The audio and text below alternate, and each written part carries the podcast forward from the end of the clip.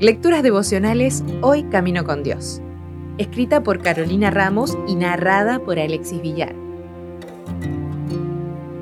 Hoy es 28 de noviembre.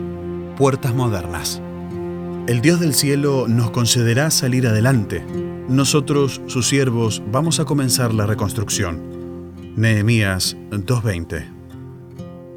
Aunque tengan miles de años de antigüedad, las puertas que se reconstruyeron en la muralla de Jerusalén cuando Nehemías volvió junto al pueblo tienen muchas lecciones que podemos aplicar en la actualidad.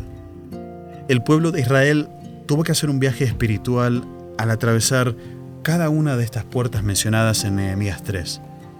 Te invito a que, de forma personal, estudies qué significaban, para qué eran usadas y cómo puedes en tu vida restaurar también esas cosas que ellas representaban.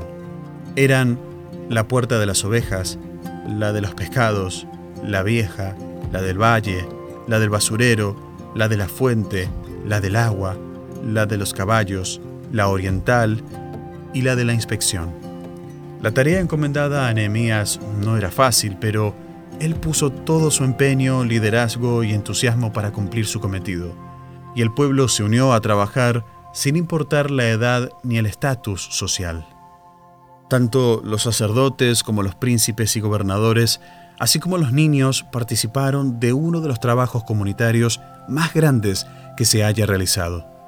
Algunos incluso repararon más de lo que tenían asignado.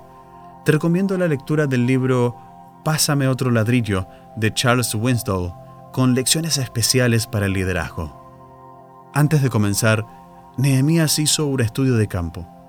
Recorrió la ciudad de punta a punta. Y muchas veces nos quedamos estacionados en esa parte de la historia. Reconocemos la situación calamitosa de algunas áreas de la iglesia y nos conformamos con hacer un informe detallado de todo lo que está mal. Pero Nehemías no se quedó ahí. Si bien su discurso respecto a esto era vehemente, no era un fin en sí mismo, sino un medio para cumplir la misión. Elena de White nos dice que, gracias a su determinación contagiosa, cada hombre se convirtió en un Nehemías y contribuyó a fortalecer el corazón y la mano de su vecino. Qué hermoso sería que pudiera decirse lo mismo de nosotros. El secreto de Nehemías era que elevaba constantemente su corazón a Dios y sus palabras de ánimo corrían con eco a lo largo de toda la muralla. Imitemos a Nehemías y usemos su secreto. Hay mucho para reconstruir hoy. Si desea obtener más materiales como este, ingrese a editorialaces.com.